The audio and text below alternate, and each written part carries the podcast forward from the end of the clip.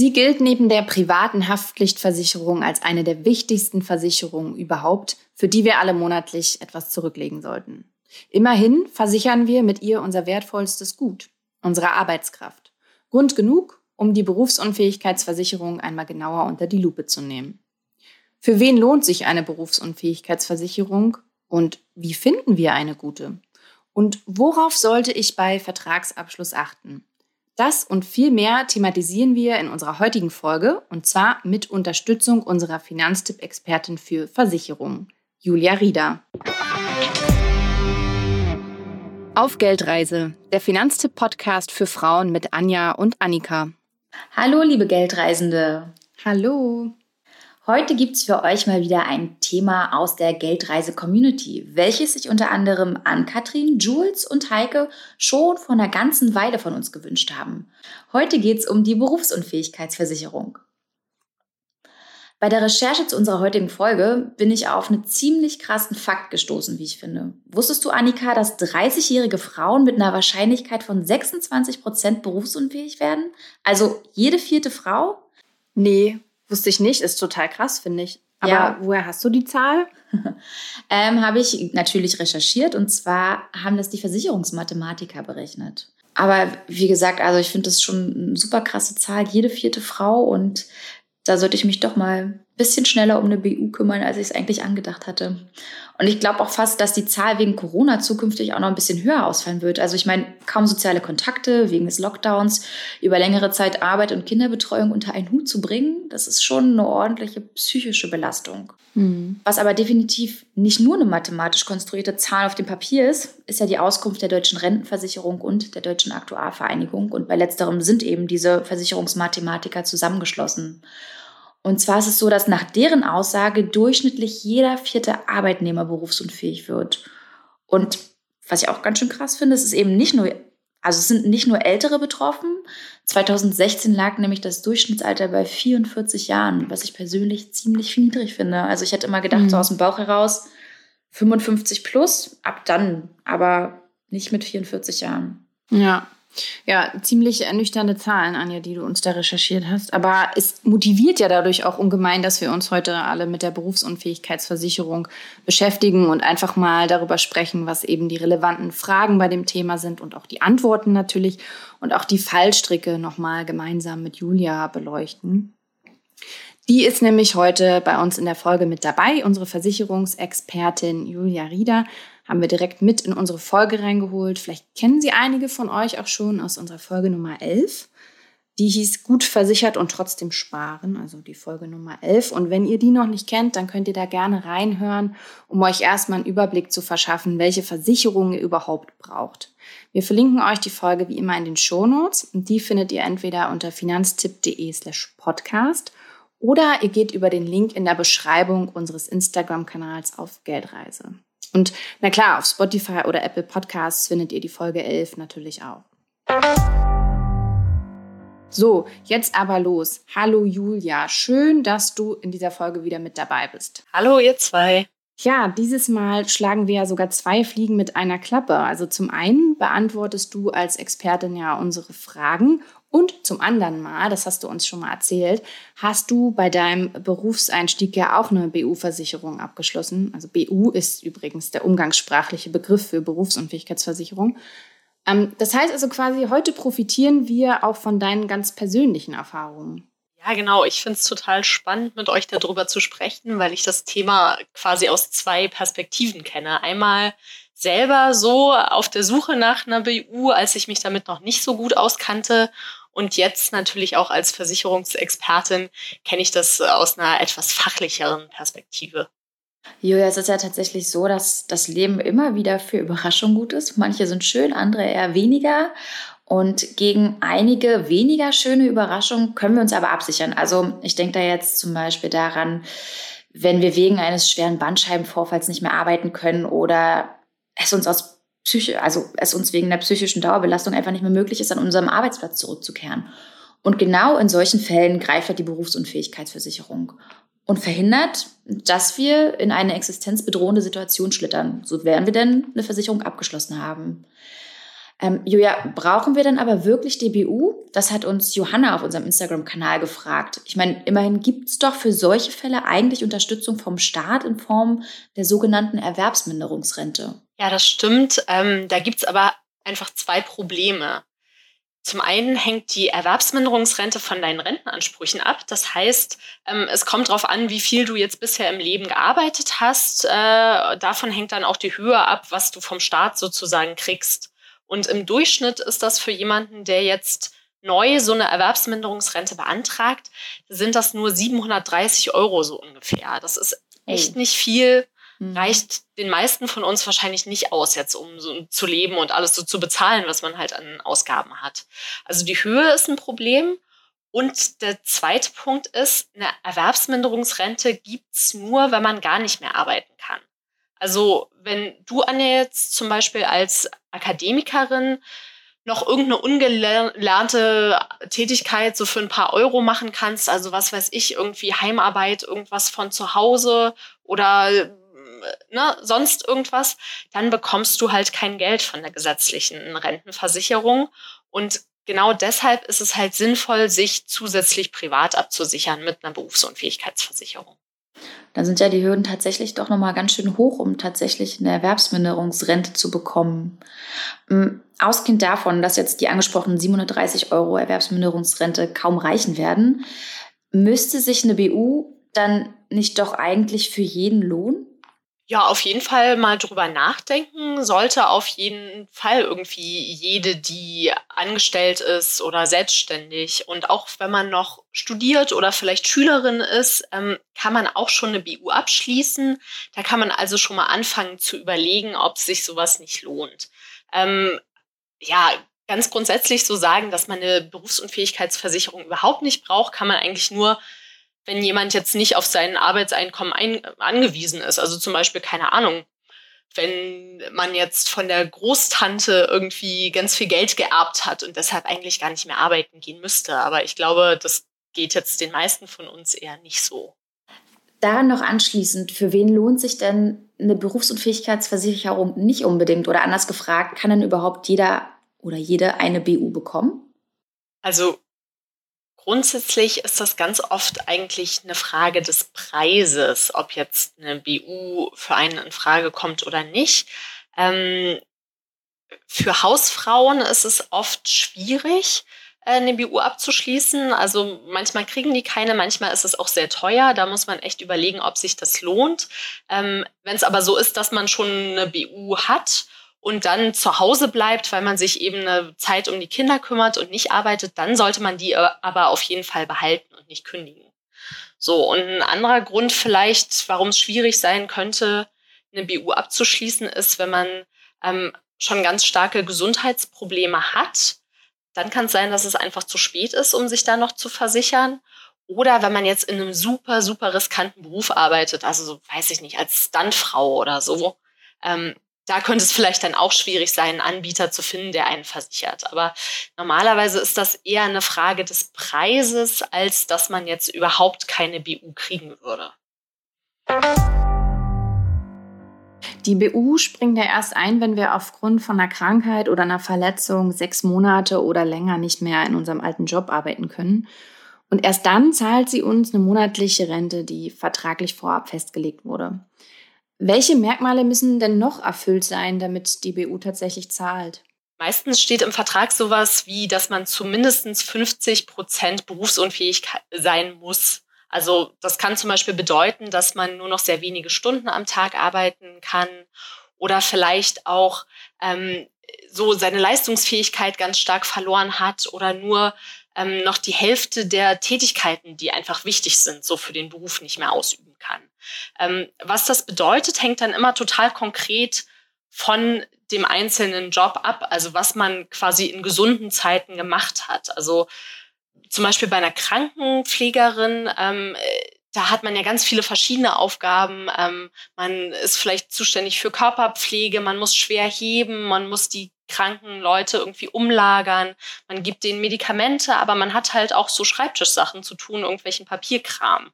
Und wenn dann zum Beispiel der Rücken nicht mehr mitmacht oder so, dann kann man eben einen Teil dieser Arbeiten vielleicht nicht mehr machen. Also alles, was mit ähm, Rumlaufen zu tun hat, mit Schwerheben, also so mit körperlicher Arbeit. Und wenn das eben der überwiegende Teil meines Jobs ist, ich also nur so ein bisschen am Schreibtisch sitze, dann bin ich in dem Fall vielleicht berufsunfähig und kann auch Leistung von meiner Versicherung bekommen. Mhm. Wir hatten es ja gerade schon angesprochen, ähm, das Thema Rentenhöhe. Was wäre denn da passend? Also was ist eine Summe, die ich festlegen sollte vertraglich?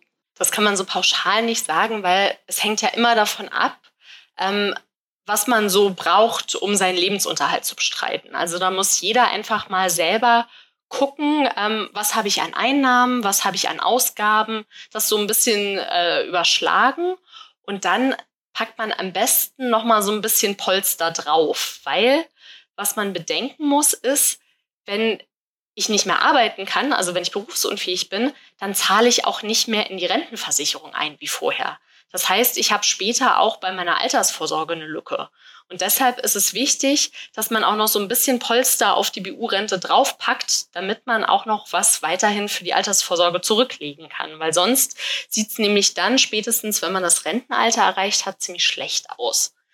Was man so grundsätzlich vielleicht noch sagen kann, ist, dass so Mini-Renten nicht sinnvoll sind. Also manchmal versichern Leute so 500 Euro oder sowas.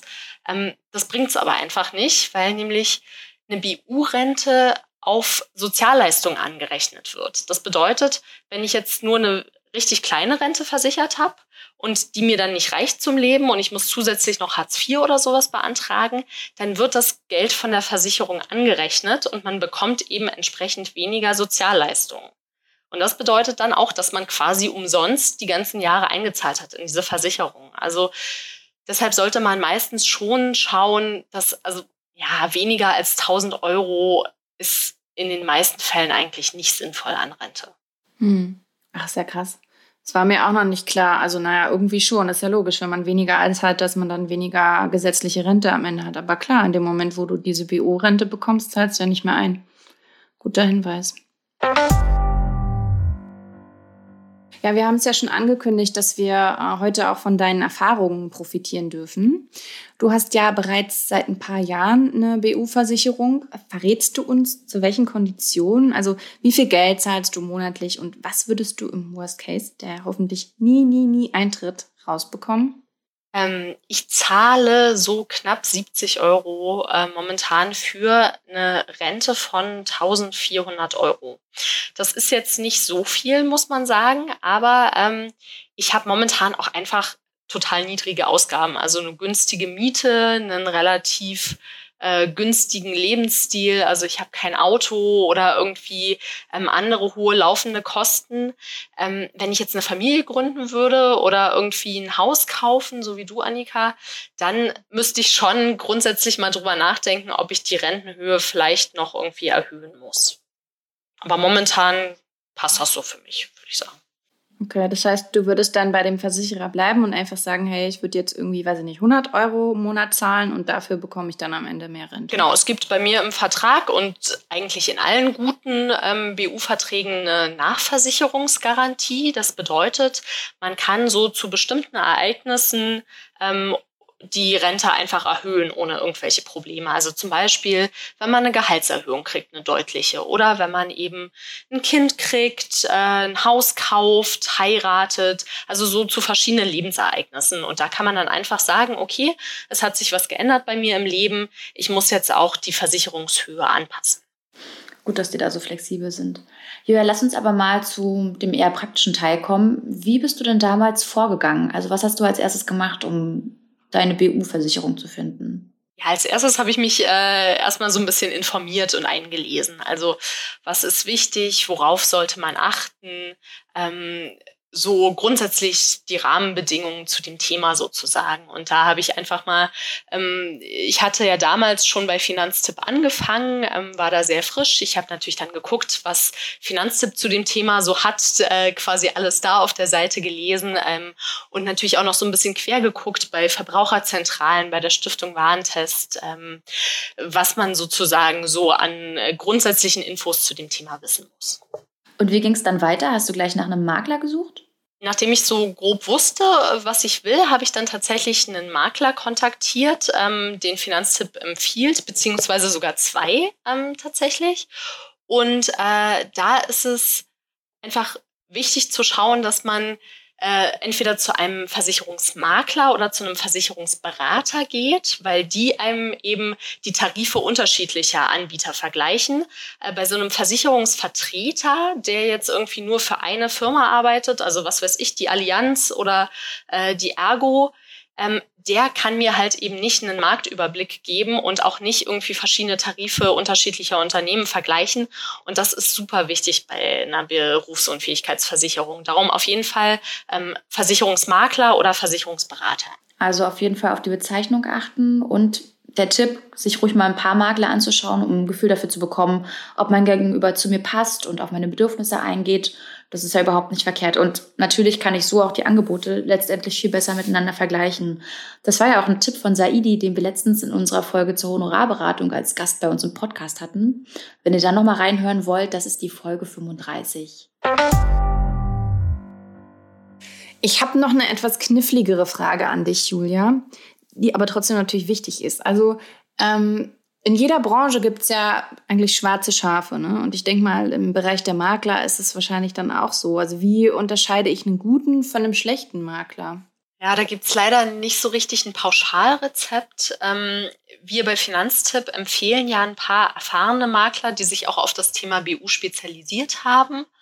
Ähm, ich finde so grundsätzlich ist es immer super wichtig, dass der Makler oder die Beraterin ähm, sich Zeit nimmt und auf alle eure Nachfragen individuell eingeht.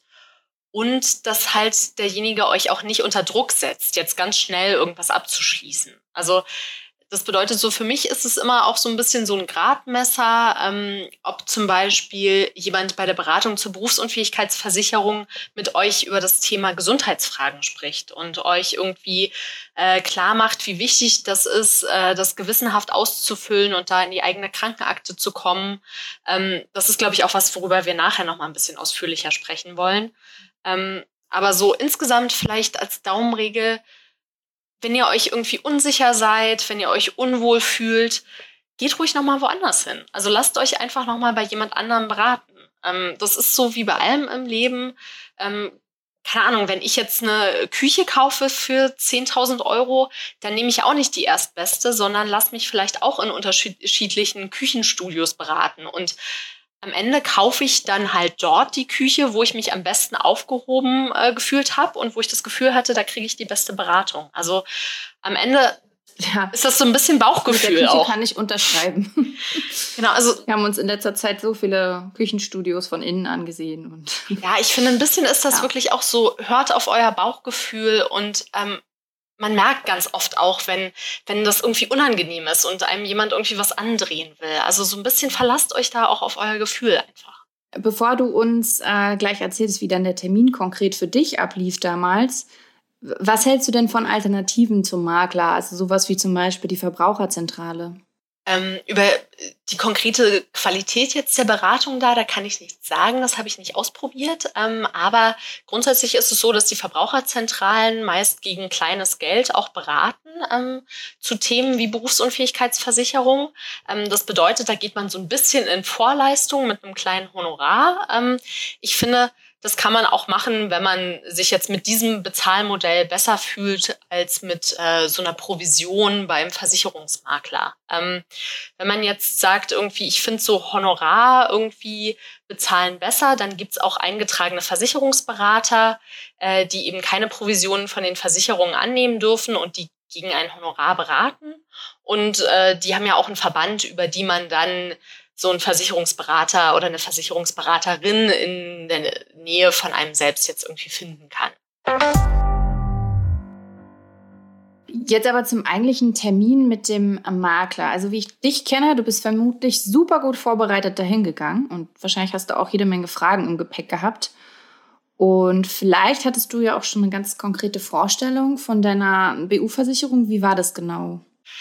Ja, also ich war schon so ein bisschen vorbereitet, äh, das stimmt. Und ich hatte auch insoweit eine konkrete Vorstellung, dass ich wusste, dass ich die Versicherung bis zum Rentenalter abschließen will. Also so bis 67 ist das bei mir. Und auch so, welche Höhe von BU-Rente ich un ungefähr wollte. Ähm, aber das war bei mir kein einzelner Beratungstermin, bei dem ich war, sondern ähm, das lief per E-Mail und per Telefon und es war wirklich ein Prozess über ganz viele Wochen. Also ähm, da habe ich immer wieder Nachfragen gestellt. Äh, da hat mir dann der Makler eben irgendwie ein Angebot zugeschickt. Dann habe ich mir das in Ruhe angeguckt. Ähm, dann habe ich dazu noch mal was gefragt. Ähm, also das ist nicht so was. Ich habe mich da einmal hingesetzt und dann zack musste ich mich entscheiden, sondern ähm, ich habe mir da auf jeden Fall Zeit genommen mich in Ruhe zwischendurch mal damit zu beschäftigen, was jetzt aber auch nicht heißt, dass ich da wochenlang dran saß. Also ne, man hat ja auch zwischendurch einfach mal keine Lust und irgendwie andere Sachen zu tun,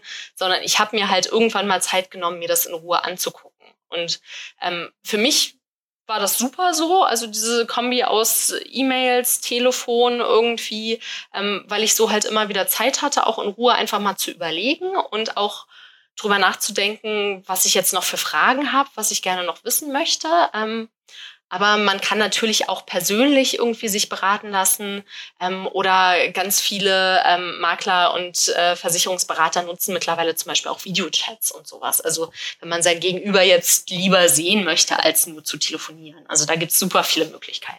Mhm. Und welche Fragen hattest du damals dann bei dem Termin im Gepäck? Also auf welche Punkte sollten wir im Gespräch unbedingt achten?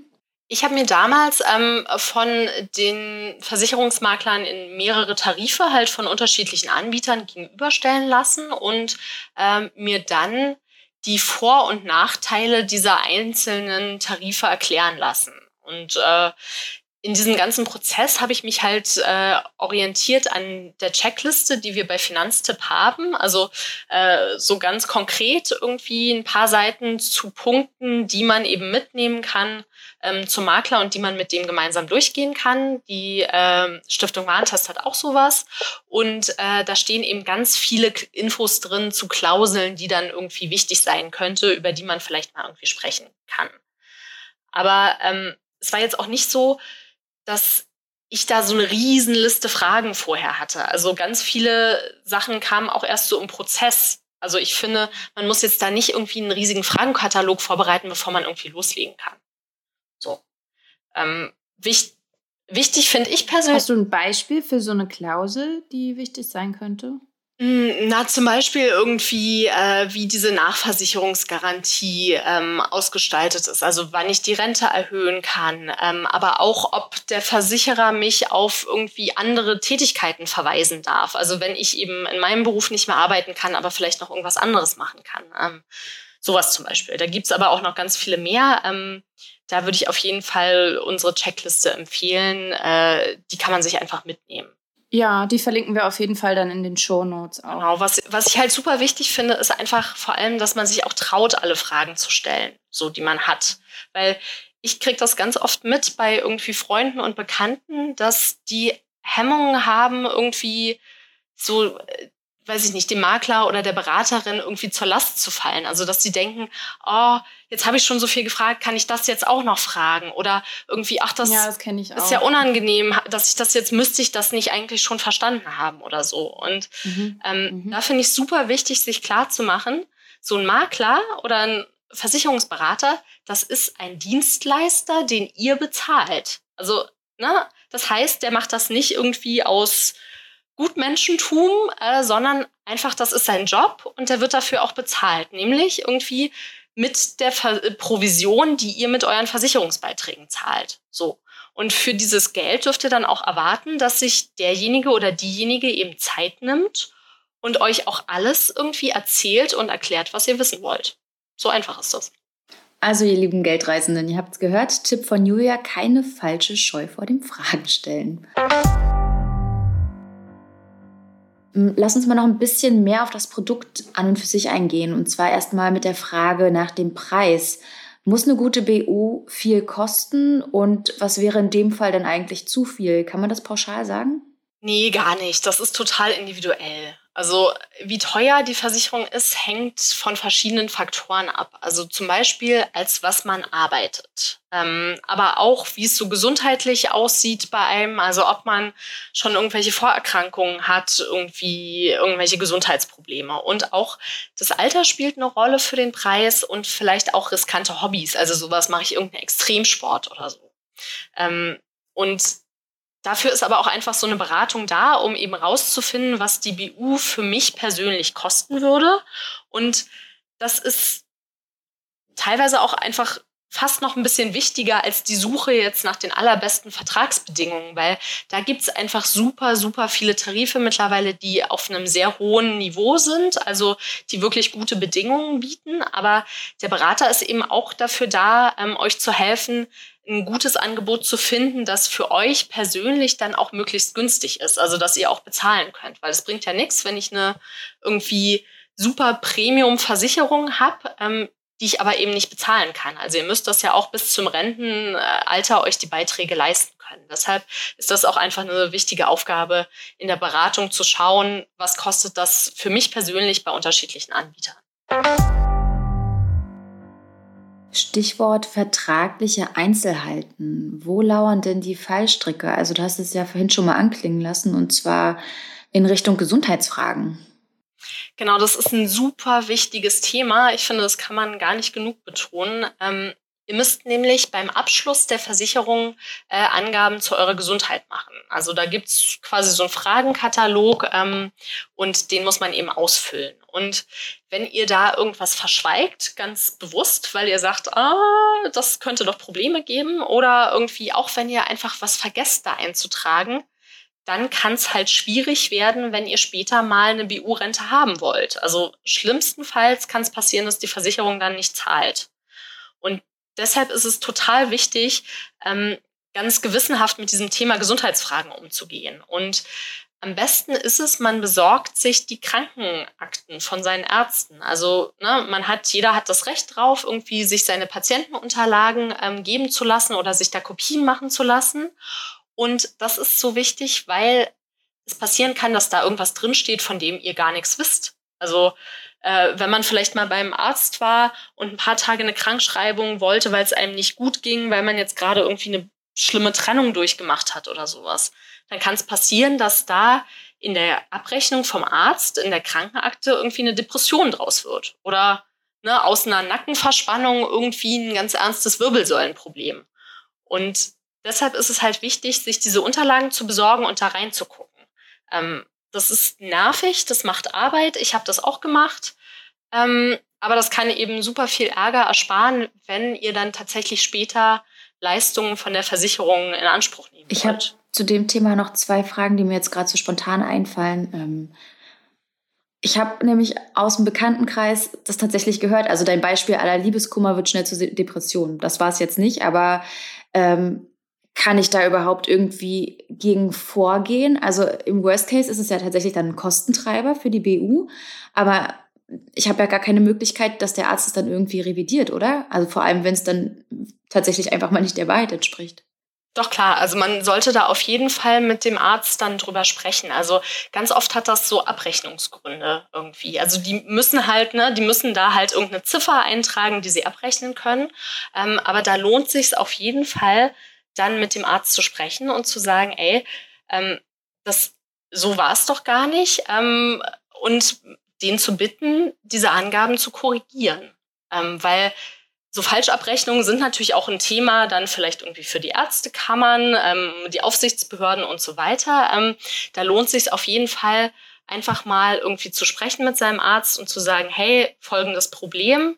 Ähm, ich will jetzt auch eine BU abschließen und äh, das, das ist doch aus meiner Sicht gar nicht so gewesen. Ähm, kannst du das bitte korrigieren, lieber Arzt? Und was mir in dem Zusammenhang auch gerade noch durch den Kopf gegangen ist, muss ich wirklich zu jedem Arzt, zu jeder Ärztin, bei der ich bis dato war, ähm, auch zur Urlaubsvertretung sozusagen meine eigentlichen Ärztin und mir da die Patientenakten besorgen oder wie ist das?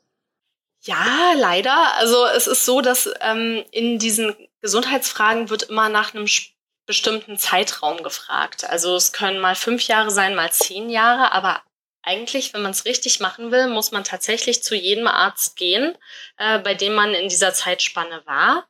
Ähm, das ist übrigens auch ein wichtiger Grund, warum es sich lohnt, das Thema BU früh anzugehen. Ähm, weil da ist man meistens ja noch relativ gesund und war auch noch nicht bei so vielen Ärzten. Und dann muss man nämlich auch nicht so viele Ärzte abklappern, um seine Krankenakten zu besorgen. Also deshalb gerade früher kümmern lohnt sich da oft, weil man kriegt die BU noch günstiger und man hat halt dieses Gesundheitsthema noch nicht so schlimm. Vielleicht ist auch ein Tipp, nicht so oft den Arzt zu wechseln. Also ich hatte nie irgendeinen festen Arzt und ich bin auch ständig umgezogen. Also oh genau, das ist richtig blöd bei Umzügen. Ähm, man kann sich aber sowas oft auch elektronisch irgendwie schicken lassen oder per Post. Also ähm, das geht durchaus auch, aber es ist schon so, dass es echt dann nervig und kompliziert auch wird, wenn man jetzt ganz häufig irgendwie umgezogen ist. Ähm, aber es ist halt so ist man auf der sicheren Seite am Ende. Also man weiß, dass da nicht irgendwas drinsteht, ähm, von dem man nichts wusste, weil es ist so, wenn du dann Leistung beantragst am Ende, also Geld haben willst von der Versicherung, dann fängt die nämlich an, auch deine Ärzte abzuklappern und da nachzufragen und sich deine Krankenakten ähm, geben zu lassen. Und dann fällt es halt spätestens auf, wenn du irgendwas verschwiegen hast oder was vergessen hast. Und das ist aber der schlechteste Zeitpunkt, weil du hast ja schon jahrelang eingezahlt in die Versicherung ähm, und dann, wenn du halt Geld haben möchtest, dann hast du vielleicht ein Problem. Das ist total blöd. Also deshalb lieber dann vorher irgendwie sich drum kümmern, weil wenn man dann später irgendwie berufsunfähig ist, da geht es einem ja auch in der Regel total schlecht gesundheitlich. Da hat man erst recht nicht den Nerv, dann sich um sowas zu kümmern und den ganzen Ärger da irgendwie zu haben. Und die gehen dann an alle Ärzte ran, also sowohl an irgendwie Hausärztin, ähm, Orthopädin, Zahnärztin, alles. Die gucken halt, was für sie interessant sein könnte. Ähm, aber grundsätzlich ist es schon so, also du musst natürlich irgendwie, entweder du entbindest halt die Ärzte von der Schweigepflicht, dann kann, kann die Versicherung da selber nachfragen, oder du musst eben die Unterlagen von den Ärzten besorgen und der Versicherung vorlegen.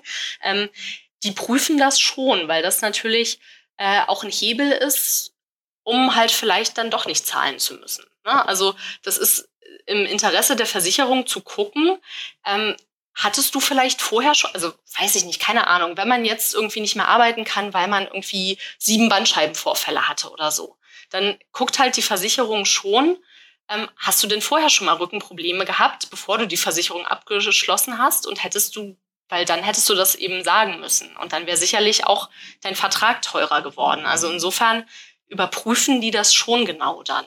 Also macht euch bitte, bitte die Mühe und listet alle Ärzte, Ärztinnen auf, bei denen ihr in dem fraglichen Zeitraum wart. Wenn wir dann jetzt aber unsere Patientenakten haben, was dann? Mit diesem Wissen, das ihr dann habt aus den Akten, also ne, dann wisst ihr ja, was steht da so drin an Diagnosen, dann ähm, geht ihr eben zum Makler und äh, ihr sagt dem quasi auch, was ihr so habt an Vorerkrankungen, weil ähm, euer Gesundheitszustand, der wirkt sich auch aus auf den Preis der BU. Also das heißt, der Makler kann euch nur realistische äh, Vorschläge machen ähm, für Tarife und was ihr so zahlen müsstet, wenn, wenn jetzt der Makler weiß, was ihr habt an Vorerkrankungen oder wie es bei euch gesundheitlich aussieht. Also ähm, ich hatte es auch schon im Bekanntenkreis irgendwie, eine Freundin hat sich irgendwie ein Angebot machen lassen vom Makler und hat mir dann erzählt irgendwie so, hey, äh, die BU würde gar nicht so viel kosten für mich. Und dann habe ich gesagt, naja, du, aber hast du nicht vor zwei Monaten irgendwie eine OP an der Hand gehabt? Irgendwie eine ganz komplizierte so? Hast du dem das mal gesagt? Und dann hat die gesagt, nö, wieso? Der hat mich auch nie danach gefragt, wie es mir so gesundheitlich geht. Und dann habe ich gesagt, naja, dann ist das vermutlich nicht so richtig realistisch, dieser Preis, den der dir genannt hat, wenn der noch gar nicht gefragt hat, ob du irgendwelche Vorerkrankungen hast oder sowas. So. Und es ist ein bisschen kurios, weil nämlich die ganzen unterschiedlichen Anbieter von Berufsunfähigkeitsversicherungen, die gehen auch ganz unterschiedlich um mit verschiedenen so Wehwehchen, die man haben kann oder Vorerkrankungen. Also die behandeln das nicht alle gleich. Für den einen ist jetzt irgendwie vielleicht dann ein Heuschnupfen schon irgendwie ein Problem, was zu einer Preiserhöhung führen kann und für den anderen überhaupt nicht. Und ähm, deshalb ist es auch eine Kernaufgabe vom Makler, mit euren äh, Gesundheitsangaben anonym, also nicht mit eurem Namen vielleicht, äh, bei unterschiedlichen Anbietern mal nachzufragen, zu welchen Konditionen die euch denn versichern würden. Also ähm, müsst ihr da, was müsst ihr da zahlen? Gibt es da bestimmte Ausschlüsse vom Versicherungsschutz oder ähnliches? Und nur so bekommt ihr dann eben auch ein realistisches Bild und könnt auch ganz realistisch unterschiedliche Angebote vergleichen und euch dann halt auch für ein passendes entscheiden. Also darum ist einfach dieses Vorwissen über die Erkrankungen so wichtig, ähm, weil man das eben auch mit zum Makler nimmt und der das eben dann auch nutzt, um euch einen realistischen Eindruck zu verschaffen, ähm, wo würdet ihr eine Versicherung bekommen und was würde euch das kosten. Hast du noch weitere wichtige Punkte, auf die wir achten sollten? Ja, puh, da gibt's äh, noch ein paar. Also ähm, zum einen vielleicht schließt keine Kombiverträge ab ähm, aus Berufsunfähigkeitsversicherung und Altersvorsorge. Das ist einfach zu unflexibel ähm, und oft nicht sinnvoll.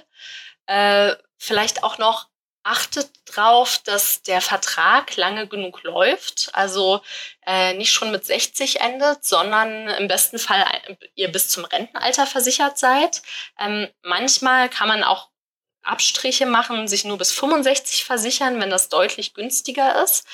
Ähm, und vielleicht noch so einen dritten Tipp. Ähm, schaut, dass ihr einen finanziell soliden Versicherer äh, nehmt, ähm, damit die Beiträge für die Versicherung im Laufe der Zeit äh, nicht zu doll steigen. Aber zu dem Thema Finanzkraft, da kann und sollte euch auch äh, euer Versicherungsmakler oder eben die Maklerin beraten. Ähm, ja, und darüber hinaus gibt es sicherlich noch so ein paar andere Vertragsdetails, auf die man achten ähm, sollte. Da würde ich euch aber wirklich empfehlen, schaut mal in Ruhe äh, in unseren Ratgeber auf der Finanztipp-Webseite. Da steht das wirklich detailliert alles drin und nehmt auch einfach unsere Checkliste mit zum Beratungsgespräch und geht da die Punkte gemeinsam äh, mit dem Berater oder der Beraterin durch. Und da könnt ihr euch so ein bisschen langhangeln und dann einfach schauen, ähm, was erklärt euch äh, der Berater dazu und welche Punkte sind für euch vielleicht relevant. Ja, ihr Lieben, ihr habt es gehört. Lest euch gerne nochmal den Ratgeber von Julia durch. Da findet ihr dann auch die Checkliste, die ihr dann mit zum Makler nehmen könnt. Ja, liebe Julia, vielen, vielen lieben Dank, dass du heute als BU-Expertin bei uns in der Folge warst und uns auch einen so detaillierten Einblick gewährt hast. Also ich kann nur sagen, ich für mich, ich habe heute wieder super viel gelernt und ich hoffe, dass es bei den anderen Geldreisenden ähnlich aussieht, weil das war auf jeden Fall das Ziel unserer heutigen Folge. Wir verlinken euch wie immer natürlich alle wichtigen Ratgeber zum Thema in den Shownotes. Schaut euch die gerne nochmal an. Da findet ihr auch die besagten Finanztipp-Empfehlungen, von denen wir heute ab und an auch mal gesprochen haben. Und die Checkliste zum Herunterladen von Julia. Wenn euch die heutige Folge gefallen hat, lasst es uns gerne wissen. Schreibt uns auf unserem Instagram-Kanal auf Geldreise. Wir freuen uns aber auch immer sehr über fünf Sterne oder eine Bewertung bei Apple Podcasts. Jo, auf jeden Fall. Tschüss an alle und bis nächste Woche. Tschüss und nochmal ganz, ganz lieben Dank, Julia. Super gerne. Tschüss. Thank you.